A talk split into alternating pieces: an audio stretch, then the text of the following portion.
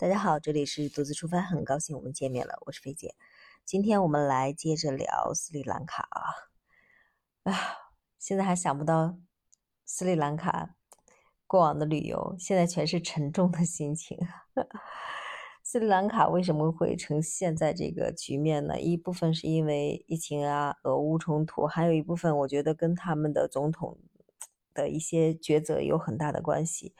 他们的现在这个总统名，也就是马上要离即将离任的这个总统呢，是一九年被选上来上任之后呢，他上任之后做了一些，嗯，估计是好心，但是挺匪夷所思的一些改革，就比如说他，呃，为了防止他的外汇流出嘛，因为他本身的外汇挺不容易的，像依靠于旅游业啊等等，他想阻止一些外汇流出，他提高他的农产品的一些附加值，他就。推行他们国家要种一些绿色种植，因为斯里兰卡那个空气还有气候都很好，他们种植的那个茶呀、茶呀，还有一些呃那个叫什么呃农产品都是很好的。他估计，我个人觉得吧，他估计想结合他们的旅游业，做一些特色的绿色种植的产品啊，然后一部分。一方面提高他们农产品的附加值，然后这样的话也阻止了它的外汇流出。再一个，呃，还如果提高绿色种植的话，还有利于它旅游业的一些增值亮点。他所以，他当时就禁止了化肥的进口，他他就让不要让用那些大量的化进口化肥，他觉得那样的话会消耗掉他很多的外汇，因为斯里兰卡是一个农业国嘛，他也要。大面积种植农产品的，它这样的话禁止进口化肥的话，嗯，它就呃外汇的消耗就减少了。所以，但是它这个禁令是在去年吧？去年，哎，去年对，二零二一年四月份当时宣布的，我记得，它到十一月份取消了，短短的几个月时间，它就取消了。但是这几个月。给斯里兰卡的农业造成了很大很大的影响，也就这也就是我们刚才，呃这几天看到的很多民众去到了总统府攻占总总统府之后呢，首先去到厨房去找吃的。这几个月呢，让斯里兰卡的稻米减产了百分之十几，就是让整个斯里兰卡它原来它大米就不用去依靠于进口，它直接自己自给自足了，就自足能力很强的，嗯。这有了一个化肥禁令之后呢，整个斯里兰卡就它粮食需要进口了，并且还达到了过去几年来的一个新高，它整个的外汇消耗就非常非常快，所以这个化肥禁令可以说有一点点挺离谱的啊。这个，哎呀，怎么说呢？因为这个化肥它本身就是保证了一个现代农业的一个产量嘛，高产的一个基础。他当地的人总总共两千多万人口都养不养活不了，吃不饱，解决不了温饱问题，所以你再去做有机农业，所以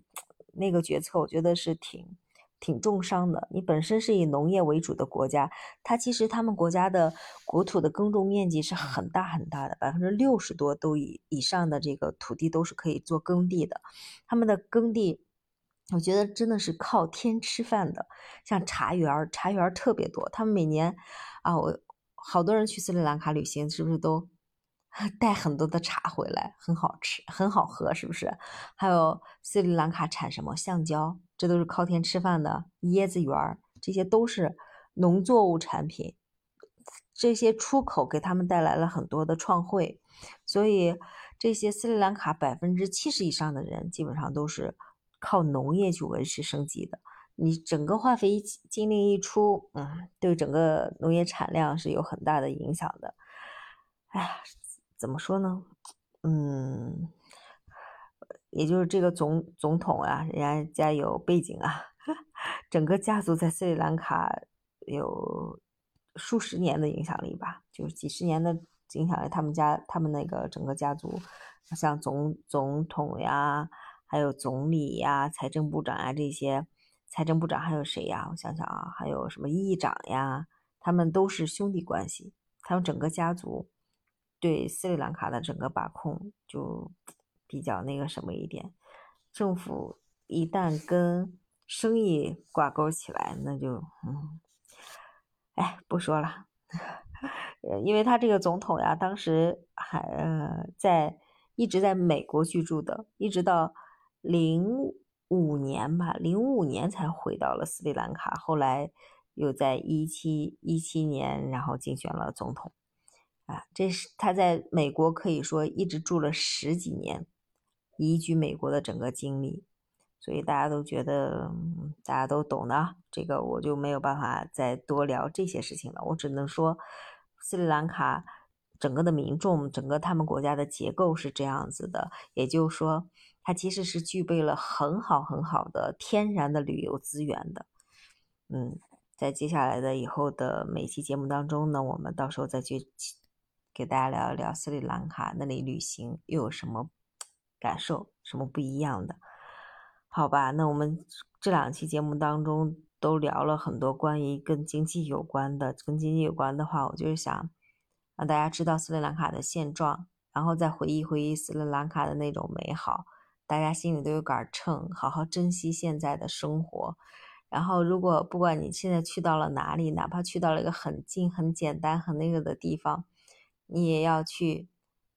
融入它，感受当下的一份美好。真的，你不知道明天跟意外是哪一个先来的，并不是说自身哦，你所在的地方未来都不一定会成为什么样子。斯斯里兰卡就是一个很好的例子，